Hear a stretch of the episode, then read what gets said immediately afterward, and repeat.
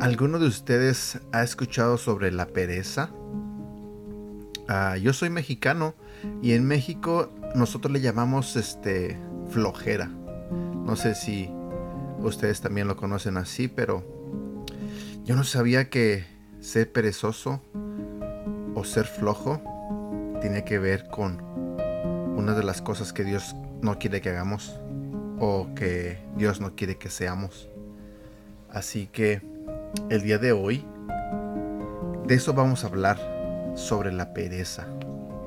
Pero antes de comenzar, pidámosle a Dios en una pequeña oración que en esta mañana nos siga hablando, así como lo ha estado haciendo los días anteriores.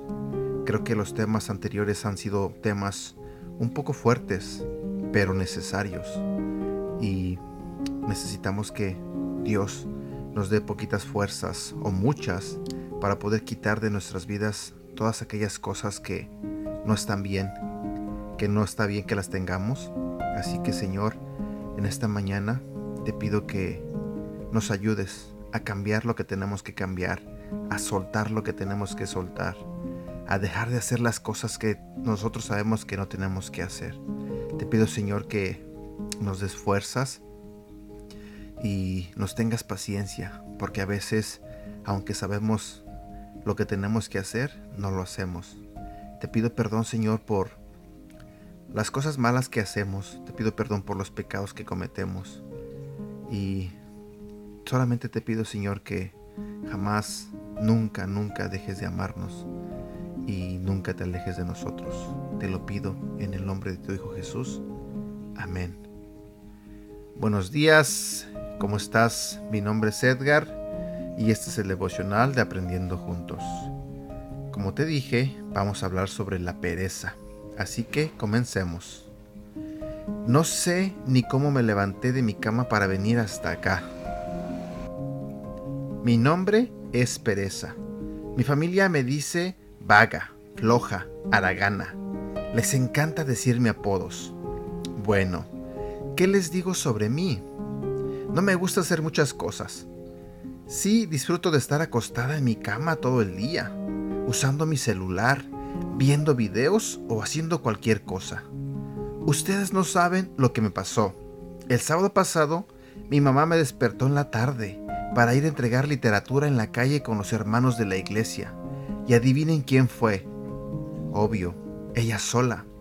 Esta chica necesita sus horas de descanso. Es verdad que muchas veces dejo de hacer cosas importantes por perezosa, pero mi cama y mi comodidad lo valen todo. Oración. Señor, dame motivación para hacer lo que necesito para que tu plan se cumpla en mi vida. Me gusta estar en mi zona de confort, pero llévame a donde necesito ir. En el nombre de Jesús. Amén. Quiero compartir contigo estos dos versículos. El primero se encuentra en el libro de Proverbios, en el capítulo 13, versículo 4. El que desea tener sin trabajar, al final no consigue nada. Trabaja y todo lo tendrás. El siguiente versículo se encuentra también en el libro de Proverbios, en el capítulo 6, versículo del 6 al 8. Vamos, joven perezoso, fíjate en la hormiga, fíjate en cómo trabaja y aprende a ser sabio como ella. La hormiga no tiene jefes, ni capataces ni gobernantes, pero durante la cosecha recoge su comida y la guarda. Y aquí llegamos a la parte final de este devocional. ¿Qué tal te pareció? ¿Te gustó? Si te gustó, como siempre te lo pido, compártelo. También puedes poner tus comentarios en nuestras redes sociales y también puedes compartir todo lo que publicamos en ellas. Recuerda que puedes encontrarnos como Aprendiendo Juntos en Facebook y en Instagram y en la plataforma de TikTok. Deseo de todo corazón que tengas un bonito día y que Dios te bendiga.